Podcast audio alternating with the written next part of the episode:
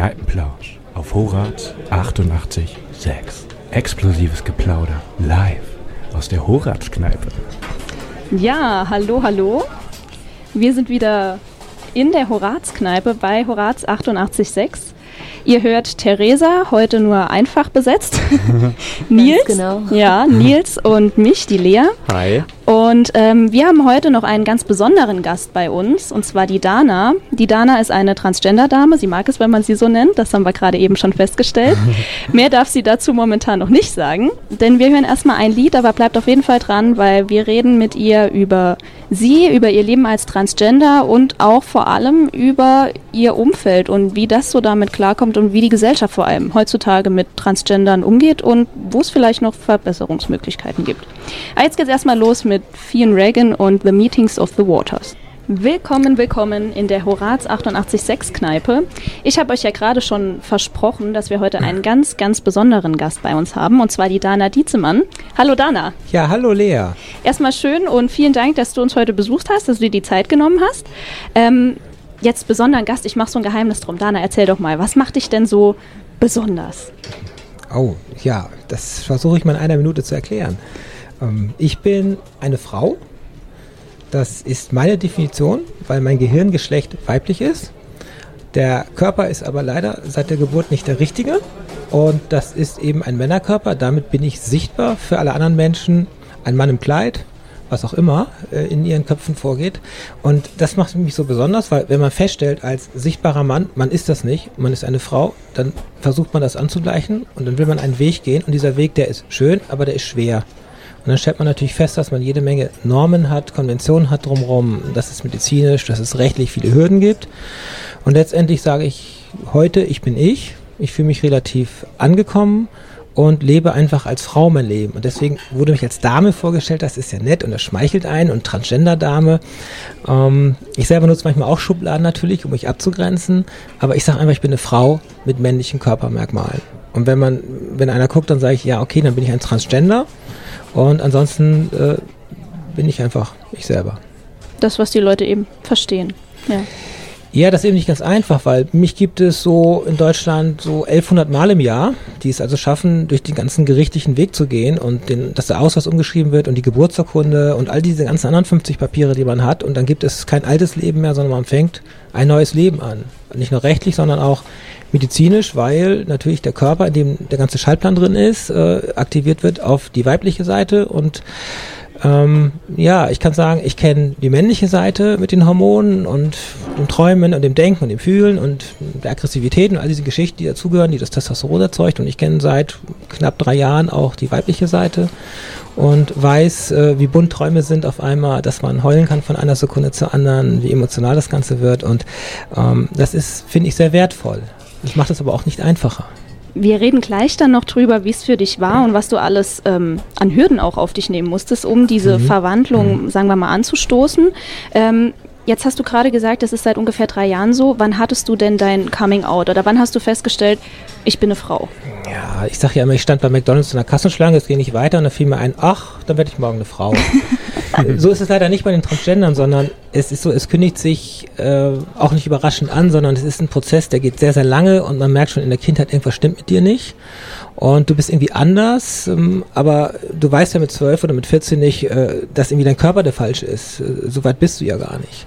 Und stellst einfach nur fest, du kommst mit den Mädels besser klar, äh, du bist einfach ein weicher Mann, sage ich mal. In diese Richtung geht das.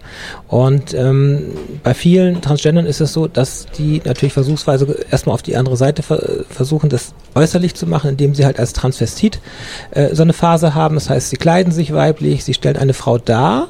Das ist also auch die Definition eines Transvestiten. Travestie ist die Kunstform, ist was ganz anderes. Und äh, vielen reicht das auch, aber wenn du eine richtige Frau bist, dann möchtest du es nicht nur darstellen, du möchtest es auch sein. Und das bricht irgendwann raus. So, bei mir war das so vor zehn Jahren ging das wirklich los, die Phase.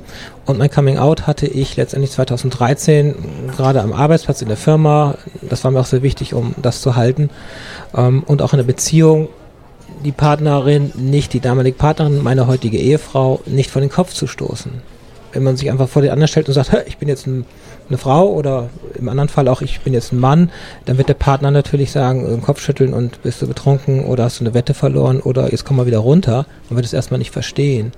Und ähm, das ist ein langer Prozess und ich kann sagen, es hat fünf Jahre gedauert, bis so von der ersten richtigen Erkenntnis, das anzuerkennen, das auch durchzuziehen, zu leben und auch halbwegs anzukommen.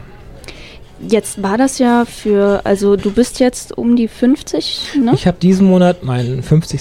gefeiert. Genau, Sehe, genau. für die, die es nicht sehen, so aus wie 43, 44. Das machen die Hormone.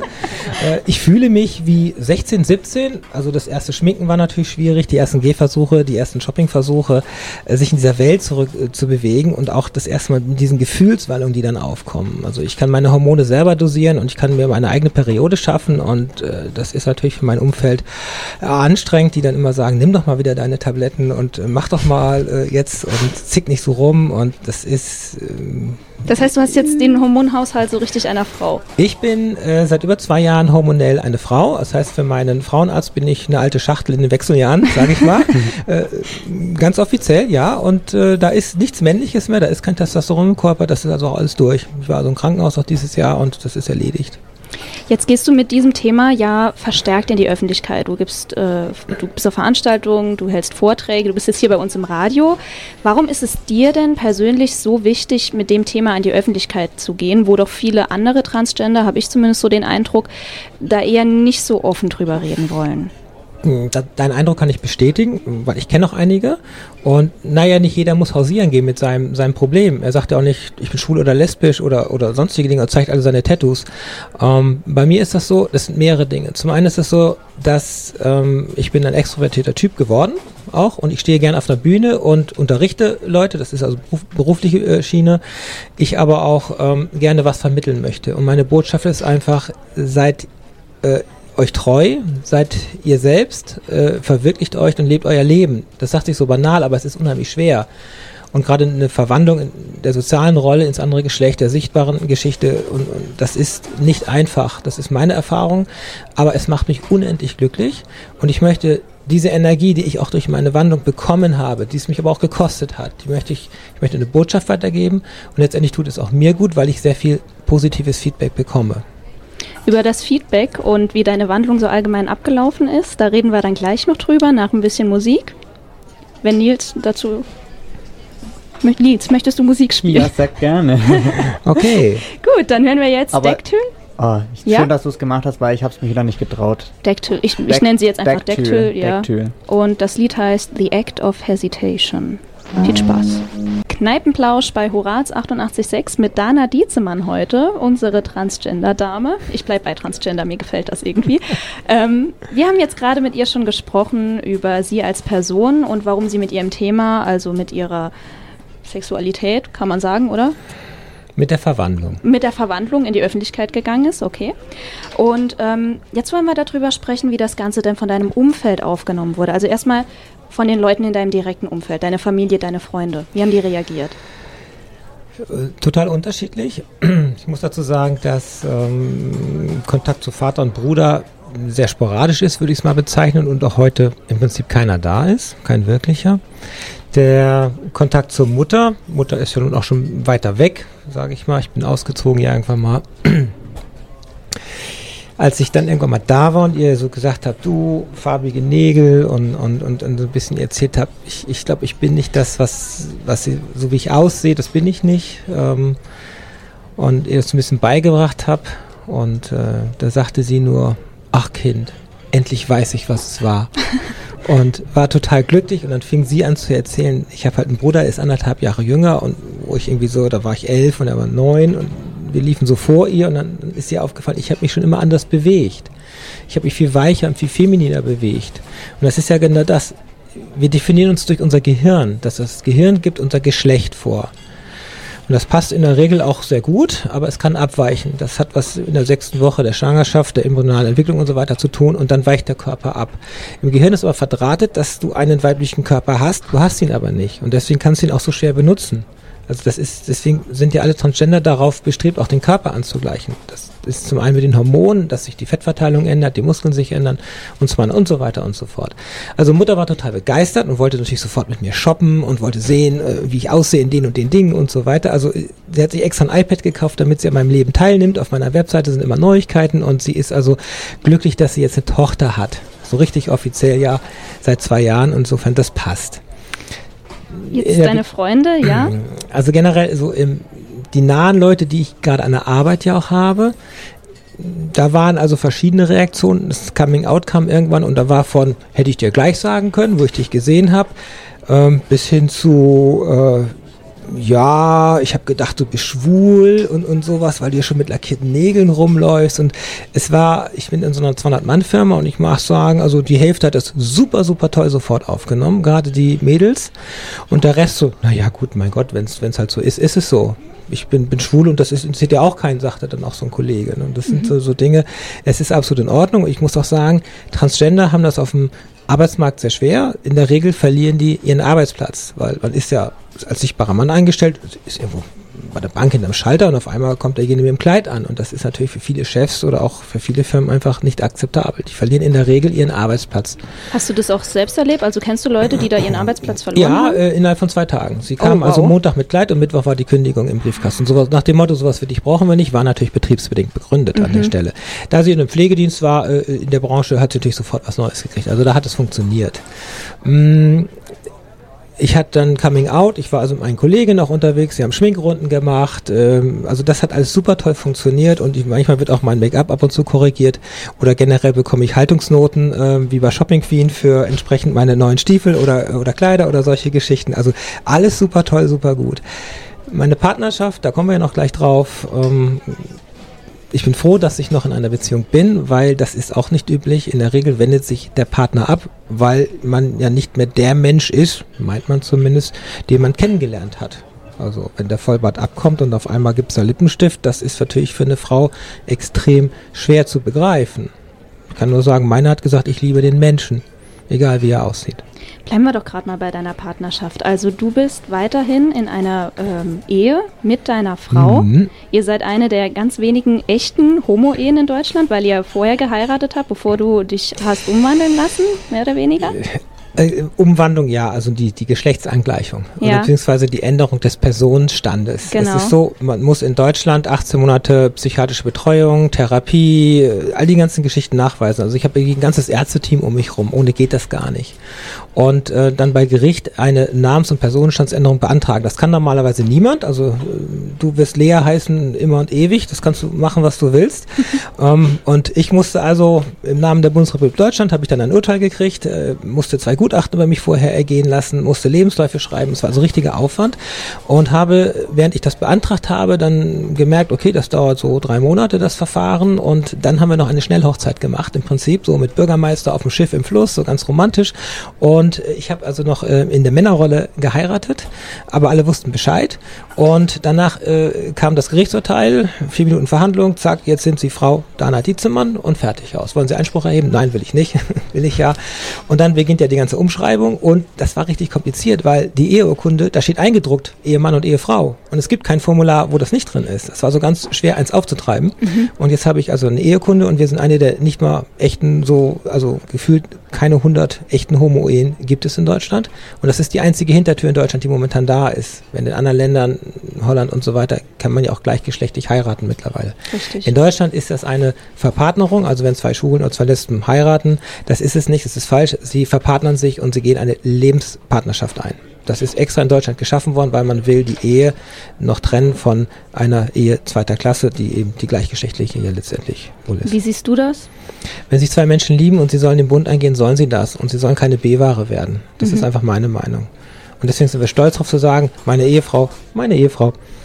Das ist schön, ja. ja. So, jetzt, wie habt ihr das denn intern geschafft? Also was war denn da das Geheimnis?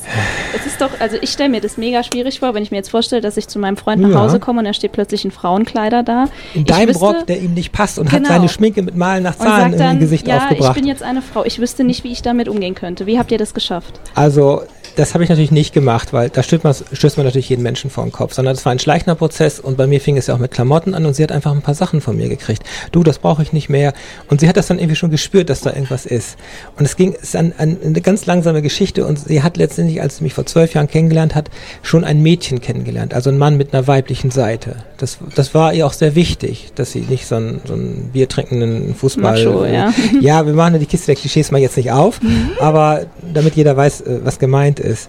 Und weil das jetzt aus dem Mädchen eine Frau wird, das ist für sie unheimlich schwer gewesen. Und ähm, sie hat wirklich gebeten, unter Tränen, gib mir Zeit, lass mich dran gewöhnen. Und letztendlich hat sie das zu schätzen gewusst. Man kann mit mir drei Stunden im Schuhladen verbringen. Ähm, wir haben unsere Nagellacke zusammengeschmissen. Das sind so die äußerlichen Dinge. Wir können gemeinsam weinen. Wir verstehen uns beide super gut, weil wir natürlich eh nicht ticken. Und weil wir viele Dinge ähm, eine ähnliche Ausrichtung haben. Das Geheimnis, warum es hält, ist, wir kennen uns jetzt zwölf Jahre und wir haben uns in diesen Jahren einfach eine ganz tiefe Basis geschaffen, der Vertrautheit. Und ähm, es war sehr schwer. Wir waren so zweimal, hat es war echt ein Bruch drin in, in der Beziehung und dann bin ich auch einen Gang zurückgegangen und habe Zeit gelassen und äh, wir haben das miteinander gemacht. Also so Shopping-Geschichten, äh, dass wir zusammen Sachen aussuchen und ausprobieren und wenn ich dann im Kleid durch den Laden laufe oder in, in, in, in einen Laden für Übergröße gehe und dann, dann in irgendwelchen High Heels durch die Gegend stapfe, weil ich das toll finde. Ich bin zwar schon groß, aber ich wäre gern größer. Ähm, das hat sie alles mitgemacht und sie berät mich und ähm, das ist super toll, weil wir uns in diesen ganzen Ebenen einfach auch viel besser verstehen. Das hat uns alles näher zusammengebracht. Und es liegt auch daran, weil ich viel lockerer geworden bin. Diese Zerrissenheit, du bist im falschen Körper, das ist nicht dein Leben, du spielst nur irgendwie eine Rolle, das ist ja weg jetzt. Und auch die Hormone, die endlich mir den Körper geben und das Gefühl geben, die, die bewirken wahnsinnig viel. Im Denken, das Denken ist viel klarer geworden. Also das sind, sind einfach Sachen, die haben sich geändert und die haben alle dazu beigetragen, dass die Beziehung auch besser läuft. Es ist trotzdem immer noch nicht einfach, muss man sagen, natürlich. Denn die sexuelle Orientierung ändert sich nicht. Die ist ja unabhängig jetzt vom Gehirngeschlecht und von der Körperlichkeit, haben wir alle eine Orientierung, auf was wir stehen. Oder manchmal stehen wir auch auf, auf gar nichts, das sind dann die bi- oder pansexuellen, die, die stehen einfach nur auf Menschen, aber normal haben wir, sind wir gegengeschlechtlich orientiert. Ähm, und das ändert sich, ändert sich bei ihr auch nicht. Also insofern, ja. Dana Dietzemann ist heute bei uns äh, im Kneipenplausch, Horaz 88.6. Sie hat auch ein Buch geschrieben, darüber wollen wir gleich noch reden. Das kommt noch raus Ende des Jahres. Es ist noch im, im, im Schreiben. Das erzählen wir alles gleich. Jetzt geht's erstmal mit ein paar Liedchen weiter. Das nächste spreche ich, glaube ich, nicht aus. Nee, ist, glaube ich, besser. Jordan Rakai. Es ist mit Sicherheit ein interessantes Lied. Spiel. Genau. Viel Spaß. Wir schauen mal. Und wir sind schon wieder zurück bei Horaz 88.6, dem Kneipenplausch mit Dana Dietzemann heute. Wir haben schon ganz viel mit ihr gesprochen, ja. Und wir haben schon ganz viel über dich erfahren, Dana. Über dich als Person Ja. und über dein Umfeld und wie dein Umfeld so deine Verwandlung aufgenommen hat. Jetzt wollen wir mal ein bisschen weiter rausgehen auf die gesellschaftliche Ebene. Was bringt es denn in Deutschland alles so mit sich, wenn man sagt, okay, ich lasse mich jetzt verwandeln zu einer Frau, so rein rechtlich und bürokratisch gesehen? Also wenn ich jetzt äh, mich angleiche an das, was ich bin, also Wandlung ist eigentlich immer, immer blöd, weil man drückt keinen Knopf und dann, dann ist man eine Frau, sondern man ist ja schon immer eine Frau, man sieht halt nur nicht so aus und ähm, das, das Körperliche passt einfach nicht. Es nennt sich auch Körperdiskrepanz, ist äh, nach ICD-F64 eine Krankheit, das heißt, ich bin krank und zwar sogar im psychischen Katalog drin, das heißt, ich habe eine psychische Störung, weil halt der Körper nicht zum gefühlten Geschlecht passt. Mm, Jetzt ist die nächste Schwierigkeit, das ist wie wenn du Zahnschmerzen hast und du gehst zum Zahnarzt. Äh, dann sagst du, oh, ich habe Zahnschmerzen. So, dann kann der dir ja nicht das Gegenteil beweisen. So, und wenn ich jetzt sage, ich bin eine Frau, dann kann mir auch keiner das Gegenteil beweisen. Aber ich muss äh, zu einem Psychiater, den muss ich verbindlich haben. Ich muss zu einem Therapeuten, dem ich die Ohren blutig quatsche. Ähm, die beiden bringen mich auf, die therapieren mich nicht, sondern die sind da und die begleiten mich erstmal, weil der Wechsel in die soziale Rolle ist natürlich hart. Und in der Regel, wenn die Scheidung kommt, weil die Beziehung in die Brüche geht und die Kinder äh, hauen ab und diese ganzen Sachen ändern sich ja, dann steht man so von den Trümmern seines Lebens. Und dann ist es relativ schwer natürlich zu sehen, dass da hinten Licht am Ende des Tunnels ist. Ähm, dann braucht man natürlich ähm, rechtlich gesehen ähm, gar nicht so viel, sondern nur die Gutachten, die einen dann durchleuchten und einen nur bestätigen, ja, Sie sind eine Frau, es ist eindeutig. Und Gutachten heißt Plural, das heißt, du brauchst mehrere, das äh, ist ja ein das Sonderfall. ist das einzige Verfahren in ganz Deutschland, was also zwei Gutachten erfordert. Also jede Hecke oder jede Garage, die ich baue, da gehe ich zum Bauern, da brauche ich ein Gutachten, einen Antrag fertig. Aber das hat längere Geschichte aus den 80er Jahren. Das war so die Zeit, ja, wo sogar noch Schwulsein äh, mit Knast, mit Knast bestraft worden ist. Das ist jetzt letzte Woche gerade rehabilitiert worden. Und äh, ich habe also zwei Gutachter gehabt, die jeweils anderthalb Stunden mein Leben erzählt und die haben dann 20 Seiten geschrieben und der ganze Spaß kostet dann 1500 Euro und den muss ich bezahlen und äh, das wird dem Gericht dann entsprechend, das verwertet das und dann ist das rechtlich gesehen durch. Das heißt, die Hebamme, die damals vor 50 Jahren oder damals vor, vor 47,5 Jahren den Fehler gemacht hat, oh, es hat ein Schnippelchen, dann ist es ja ein Junge. Äh, ja, wie soll sie es denn anders sehen? Und das ist ja genau das. Es gibt ja mittlerweile den dritten Geburtseintrag, dass die Intersexuellen, wo das nämlich nicht eindeutig ist, wenn man eine Hebamme fragt, die sagt, ich habe schon alles gesehen. Und das ist das, wir sind genetisch gesehen, ist es immer weiblich und wenn kein, und bleibt auch weiblich und erst wenn ein Testosteronschub einsetzt, dann wird es männlich und deswegen gibt es auch alles dazwischen. Und das ist das. Wir haben keine Schublade Mann oder Frau, ähm, aber leider im Ausweis schon, weil wir irgendwie einsortiert werden müssen. Ähm, aber die Natur hat auch alles dazwischen gemacht, alle Facetten. Und das ist das Schöne, ähm, wenn man die medizinische Seite sieht, dass man ähm, aus einem Mann eine Frau bauen kann, sage ich mal in Anführungszeichen. Ich nehme die, die Hormone, die weiblichen, die männlichen, die gehen automatisch in den Keller und irgendwann, wenn man die OP dann durch hat, dann hat man eh nichts, was männliche Hormone erzeugt. Und dann fängt an und der Körper setzt dann Fett an, man wird man weiblicher, wird man breiter, dann wachsen einem die Brüste, die Brustdrüsen und die Muskeln gehen weniger. Also das verweiblicht sich alles. Es ist ein langer Prozess. Wenn man jünger ist, geht schneller, zwei, drei Jahre. Wenn man älter ist, dann dauert das fünf, sechs, sieben Jahre. Und der Rest ist genetisch vorgegeben, wo das dann landet. Und das sind so die, die, die großen Baustellen. Die, die allerwichtigste ist natürlich erstmal, wenn man ein Vollbart hat, dass dieser Bart raus muss. Und dann kommt nicht nur das Rechtliche, sondern das medizinisch-rechtliche, nämlich der Kampf mit der Krankenkasse, dass die Krankenkassen sich heute in der Regel immer noch weigern, die Kosten zu übernehmen und man muss einen Spießrutenlaufen machen, durch alle Instanzen und durch Gutachten und durch ärztliche Bescheinigung und äh, Endokrinologen und äh, Urologen und was nicht alles.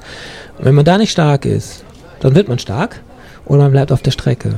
Und ähm, das war sehr schwierig und so eine Bartentfernung mal als Beispiel kostet 30.000 Euro, ähm, geht so über vier Jahre. Ich habe jetzt so dreieinhalb durch und man ist dann so 300 Stunden in Behandlung und ich sag mal so eine Geschlechtsangleichung heißt das. Das heißt nicht Geschlechtsumwandlung. Ähm, sowas liegt ungefähr bei 12.000 Euro. Und Oh. das ist alles zum Glück immer noch erstattungsfähig durch die Krankenkasse, aber dazu muss man überhaupt erstmal diese ganzen Gutachten durchhaben. Das heißt, es ist ein elend langer Prozess. Man kann nicht einfach sagen, ich werde das jetzt und nächstes Jahr ist das durch. So funktioniert es nicht. Und andererseits ist es auch so, dass man vom Kopf her das annehmen muss, erstmal das ganze Thema. Und man bewegt sich in einer komplett neuen Welt die ja schon immer da war, auch die, Charakter, die Charaktereigenschaften, die ich hatte, waren immer da, aber sie waren alle verschütt gegangen und die kommen jetzt alle langsam und man muss mit sich selber umgehen. Ich habe noch nie so viel geweint wie in den letzten Jahren, ich habe noch nie so viel Heulanfälle gekriegt und so viel emotionale Momente, aber es ist total schön. Das hört sich alles steinig an, aber es ist anzukommen und glücklich zu sein und das ist total toll. Und ich möchte nicht einen Millimeter zurück. Es war genau richtig, es hat sich genau richtig angefühlt. Jetzt hast du all deine Erlebnisse und Erfahrungen, die du in den letzten Jahren so gemacht hast, ähm, schreibst du jetzt gerade in einem Buch nieder, das dieses Jahr noch rauskommt. Richtig. Also, Erzähl mal, wie bist du jetzt auf die Idee gekommen, ich muss das alles schreiben? Ähm, zum einen ist es so wie mein geheimes Tagebuch. Ich schreibe mir einfach irgendwo was weg, dann geht's mir schon besser. Und so hat es so ein bisschen angefangen. Ich habe das in einem alternativen weiblichen Facebook-Profil schon eingetragen, nur an die Follower, nicht ans Öffentliche. Und so ein bisschen immer so ein paar Stationen, die ich so hatte. So ein das Coming Out zum Beispiel und der erste Besuch bei den Ärzten. Und aus diesen, dieser, dieser Timeline habe ich irgendwann mir überlegt, du kannst das Ganze doch in ein Buch zusammenhängen. Ähm, ich habe heute so 230 Seiten, da ähm, geplant sind so 400 und habe gerade eine Schreibblockade. Ähm, das wird sich aber wieder lösen. Das ist ganz normal, habe ich, habe ich festgestellt. Und letztendlich möchte ich einfach meinen Weg aufzeigen. Jeder Transgender hat seinen eigenen individuellen Weg, aber was es so an Facetten gibt und an Möglichkeiten gibt und dass man auch keine Irrwege begeht, da gibt es ein paar Fallen, die man immer tappen kann. Und mir hat es gut getan, es einfach wegzuschreiben und darüber in der Öffentlichkeit zu stehen. Es sind Leseproben auf meiner Webseite, dietzemann.info, das war die kurze Werbung. und äh, da gibt es auch wesentlich mehr. Dietzemann ohne T, muss man dann sagen, also D-I-E. Ich denke, wir verlinken das auch noch auf genau. der Webseite, dann, also auf der Facebook-Seite, da kann sich das jeder dann nochmal genauer anschauen. Und ich habe dadurch, dass ich so in der Öffentlichkeit bin, unheimlich viel Kontakte gekriegt, wie so ein kleines Netzwerk. Wir haben uns ja auch letztendlich getroffen, das war völlig ungeplant und über eine Instagram-Story letztendlich sitze ich ja hier bei euch jetzt in der Kneipe. So kann es gehen. Und genau, das nennt sich Leben. Leben Von Instagram nicht, ins Radio. Leben ist nicht planbar, sage ich immer. So. Mhm. so ist es gelaufen. Ja, schön, Dana. Dann hören wir jetzt als nächstes Oh, ein Lied, das ich kenne, Radioactive von Imagine, Imagine Dragons. Und ähm, gleich reden wir noch ein klein bisschen mit dir weiter, dann wird es aber weniger ja, streng und intensiv und, und, und oh. schwierig. Dann hm. wird es ein bisschen lockerer, würden wir sagen. Okay. Und zwar du kennst ja unser, unser Format hier, wir sind ja hier Kneipenplausch und das nächste Thema wird unser Stammtisch sein und ich habe mir als Stammtischthema rausgesucht, passend zur Sendung, den Genderstern und was damit alles so zusammenhängt. Da können wir dich gerne einbinden mhm. und deine Meinung. Es wird dann diskursiv und stammtischmäßig auch mal ein bisschen mit einem raueren Ton, darf ruhig sein, es sind alle Meinungen erlaubt, wird dann durchdiskutiert. Aber jetzt hören wir erstmal noch ein bisschen Musik. Willkommen zurück bei Horaz 886 Kneipenplausch. Heute mit Dana Dietzemann, unserer Transgender-Dame. Ich habe ja gesagt, es wird jetzt ein klein bisschen lockerer, nachdem wir jetzt die intensiven Themen mehr oder weniger abgeklappert haben. Ähm, unser Stammtischthema wäre der Genderstern. Dana hat gerade erzählt, sie hat den Begriff noch nie gehört, deswegen nee, erkläre ich das vielleicht einfach mal ganz Sternchen kurz. hinten, wie Transsternchen, Gendersternchen. Das sind so, ja, überbordete Begriffe, die dann zeigen, darunter kommen viele, viele Schubladen, ja. wo sich dann Gruppen Menschen äh, einsortieren. Ähm, sicherlich brauchen wir das auch, dass wir schon allein Mann und Frau in diese Schublade packen. Ähm, aber ja, so ist die Gesellschaft nun mal. Ich kann nur immer appellieren, lasst doch jeden so sein, wie er ist und äh, die Toleranz, was aber schon strapaziert ist, aber ja, erzähl mir vom Gendersternchen. Das Gendersternchen, ja, also nach meinem Verständnis ist das, wie du schon gesagt hast, ein Sternchen, das äh, hinter jede äh, Berufsbezeichnung oder ähnliches gesetzt wird, ah. um einfach die gesamte LGBTQ, äh, habe ich das richtig gesagt, äh, Community abzubilden, um da niemanden zu diskriminieren oder in irgendeiner sonstigen Weise zu vernachlässigen. Ja, ich bin der Meinung, also wir sind ja jetzt hier im Meinungsformat, ähm, ich finde es teilweise extrem übertrieben, weil es mich allein, also zu. im Lesefluss, wenn ich jetzt einen Artikel von der Zeit lese und da ist mittlerweile, Zeit Campus hat es glaube ich eingeführt, die haben mittlerweile bei jedem Begriff das Sternchen drin. Mich stört das ah. allein extrem im Lesefluss. Es gibt ja auch noch die Möglichkeit, dass zum Beispiel jetzt äh, Moderator, dann heißt es Moderator und dann Genderstar innen. Genau. Oder kann genau. man auch schreiben zum Beispiel. Ja. Ich gehe geh sonntags zum, zur Bäckerin natürlich. Ne? Ja. Niemals gehe ich zum Bäcker. Also das ist doch, die deutsche Sprache ist nun leider mal so, wie sie ist, dass sie in der Regel immer die männliche Form hat. Das ist halt der Bäcker. Klar steht eine Bäckersfrau, aber ich, ich, ich, ich gehe auch zum Arzt, sagt man immer erstmal. Na klar gehe ich zur Frauenärztin dann an der Stelle. Aber äh, ich finde, das Sternchen ist kein Buchstabe, das gehört da nicht hin. Punkt Ende aus. Man kann ja Redakteur innen schreiben und das innen dann groß. Das ist immer dieser eine Versuch oder ansonsten M-F in den, in den ganzen Ausschreibungen von irgendwas. Aber ansonsten soll man doch das nehmen, so wie es schon immer war. Finde ich sehr, sehr spannend, weil das ist ja, du bist ja eigentlich die absolute Zielgruppe, an die sich dieses Sternchen richten soll. Na, aber ich glaube auch, dass das schon auch auf diese ganze Emanzipationsbewegung äh, bezogen ist. Und ich finde, wenn man das schon macht, dann muss man es aber überall machen. Also es gibt den Depp und es gibt die Deppin und es ja, gibt den Laien. Idiot und die Idiotinnen. Also äh, da ist man dann manchmal auch inkonsequent, finde ich, in der deutschen Sprache. Also wenn dann ganz und meiner Meinung auch komplett lassen. Richtig. Und nicht ein Sternchen für irgendeinen Freihalter. Aber ich fände es auch eine gute Lösung, das mit dem großen Buchstaben dann, also dass man schreibt, zum Beispiel genau. wirklich Redakteurinnen. Ich glaube, die Taz macht es ja auch sehr ja. Ähm, konsequent so. Und da fliegt man dann auch nicht so drüber wie über so ein Sternchen. Oder die Frau Apothekerin. Ja, schwierig, ne, wenn da noch vorne vor einer Frau oder Mann steht, ne? Polizeikommissar, Frau Polizeikommissar? Ja, wie ist denn das? Ne? Ich frage mich halt immer, ob es wirklich viele Menschen gibt, die sich diskriminiert fühlen würden, wenn da jetzt steht, wie du gerade gesagt hast, ich gehe zum Arzt und nicht äh, zur Arzt-Ärztin oder so. ob es da jetzt viele gibt, die wirklich sagen, oh nee, das finde ich jetzt total kacke, dass da nicht steht Ärztin. Nein, es also, ist, ist ein Frauenarzt, aber egal was für ein Geschlecht er hat, ist, offiziell heißt er Frauenarzt. Ja, eben. Punkt, Ende aus. Und er heißt auch Bäcker.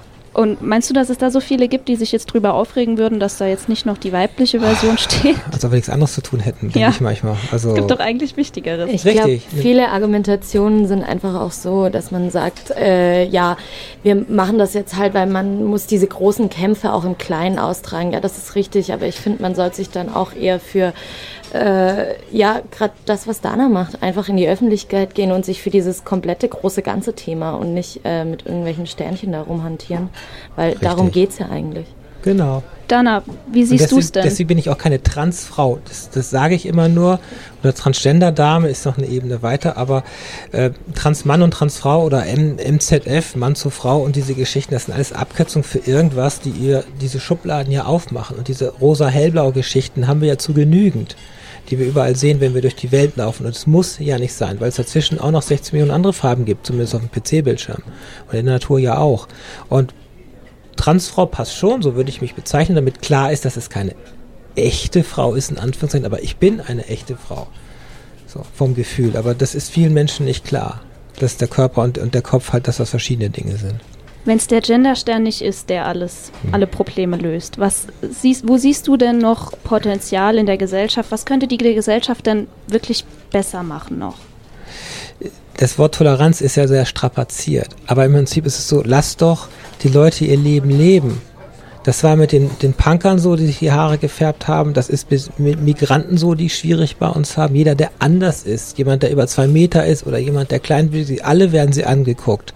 Ich werde angeguckt, angeglotzt, angegafft. Man zeigt mit dem Finger auf mich. Man beschimpft mich als Transe. Die Leute kriegen den Mund nicht zu. Äh, das sind Dinge, äh, sie greifen fast schon zum Handy und machen, machen ein Foto von mir. Und das sind so einfach Dinge, das muss nicht sein. Und es sind immer so die typischen, das achtjährige Mädchen, was es einfach noch nicht versteht, was das da ist, was da langläuft. Das ist so der, der, die Eiche Schrankwandbesitzer Mitte 50, der einfach seine Leiche nicht ausgegraben hat, sich selber nicht verwirklicht hat. Und es sind oft Menschen, gerade auch Männer, die mich anglotzen auch. Frauen gucken mir bewundernd eher auf die Beine oder ins Gesicht. Äh, die Männer, die ihre eigene Sexualität nicht gefunden haben, die sich selber nicht gefunden haben und die da was sehen, was sie als Bedrohung empfinden, weil sie es nicht einsortieren können. Wenn Menschen keine Schublade haben, kriegen sie Angst.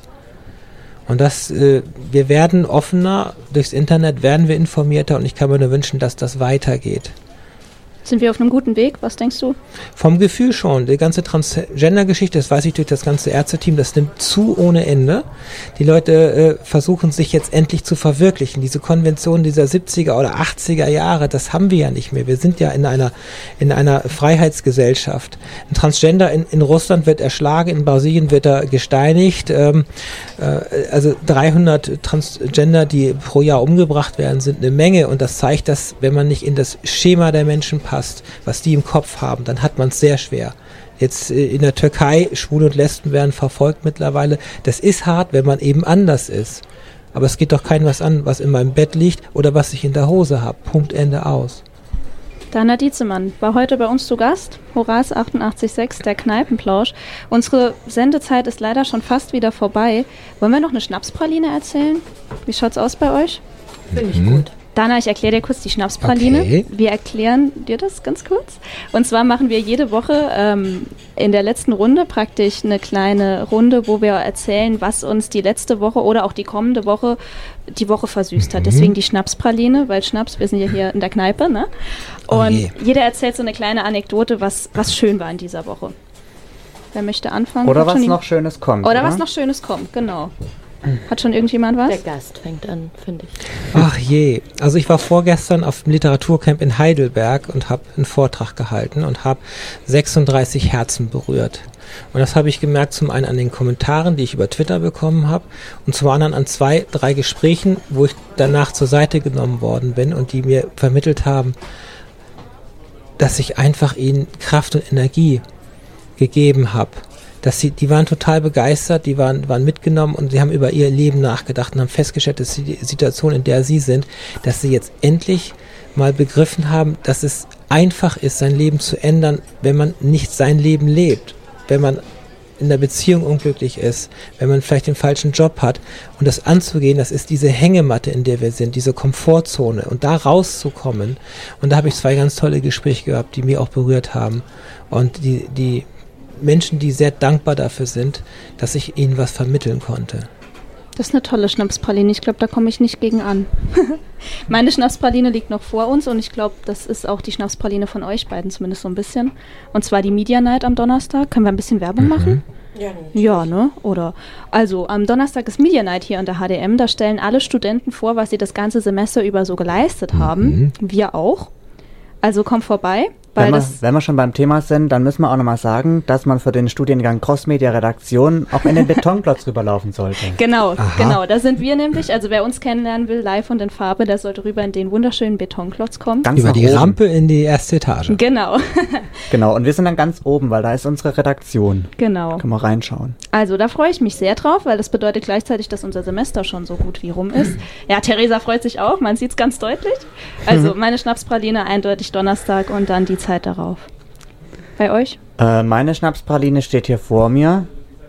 Äh, einmal ist es natürlich auch die Media Night am Donnerstag, aber ich habe heute etwas schön Kaltes zu trinken dabei. Man hört es auch so ein bisschen. Ähm, es ist nämlich eine Thermoskanne mit Eiswürfeln drin und ähm, das, das habe ich heute Morgen gemacht. Also die Eiswürfel natürlich gestern vorbereitet, aber heute Morgen da reingemacht. Und es ist immer noch kalt, also die Eiswürfel sind noch nicht mal geschmolzen. Das heißt, ich kann das jetzt noch schön auf der Heimfahrt ähm, yes. aufmachen, dann schmilzt es vielleicht und dann ist es eiskalt. Musstest du jetzt noch erzählen, ne? Vielleicht verrät er uns nächste Woche, wie er das ganz genau im Detail gemacht hat. Vielleicht, ganz vielleicht. Das kann man ja nochmal machen, genau. Ja, also meine Schnapsraline hat auch was mit dem Donnerstag zu tun. Und zwar haben wir da unseren ersten Auftritt mit unserer HDM Big Band und wir haben uns jetzt ein ganzes Semester darauf vorbereitet. Und ich freue mich wie Bolle, dass äh, es jetzt endlich losgeht. Und ich hoffe, wir können auch ein bisschen Begeisterung an die Leute weitergeben. Mhm. Könnt ihr mit Sicherheit.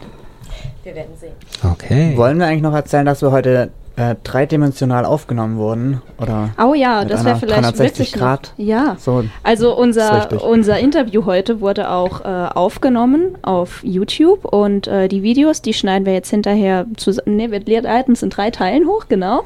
Je nachdem, wir schauen mal, was technisch so möglich ist. Und dann könnt ihr unser Interview hier auch ähm, auf YouTube sehen. Und ja, wir sind halt crossmedial unterwegs hier an der HDM. Auf Soundcloud hören. Auf Soundcloud hören, auf YouTube sehen. Ihr könnt alles mitmachen. Und ja, nicht nur, nur als, quasi nicht nur als Video, sondern man kann da ganz nah an uns rangehen und auch in die Ecken vom Studio. Genau, es ist nämlich eine 360-Grad-Kamera. also, schaltet euch rein und wir uns, hören uns nächste Woche wieder mit unserer Abschlusssendung und ganz vielen Outtakes voraussichtlich. Oh ja, da schneide ich noch ein bisschen was zusammen, weil wir hatten ja auch ein paar eigentlich waren es nicht viele, oder? sehen wir dann. okay, es waren doch ein paar Durchhören so. Es waren doch ein paar Pannen dabei. Aber auf jeden Fall gibt es einen Pannenzusammenschnitt. So, Dana, wir danken dir vielmals für deinen Besuch. Ja, gern geschehen. Und ich denke, wir sehen uns wieder. Ja, ich habe doch viel zu erzählen. Und nach den Semesterferien vielleicht genau. machen wir nochmal eine Runde. Dann okay. sehen wir uns. Bis dahin. Danke, Lea. Gerne. Okay. So, tschüss. Tschüss. Ciao.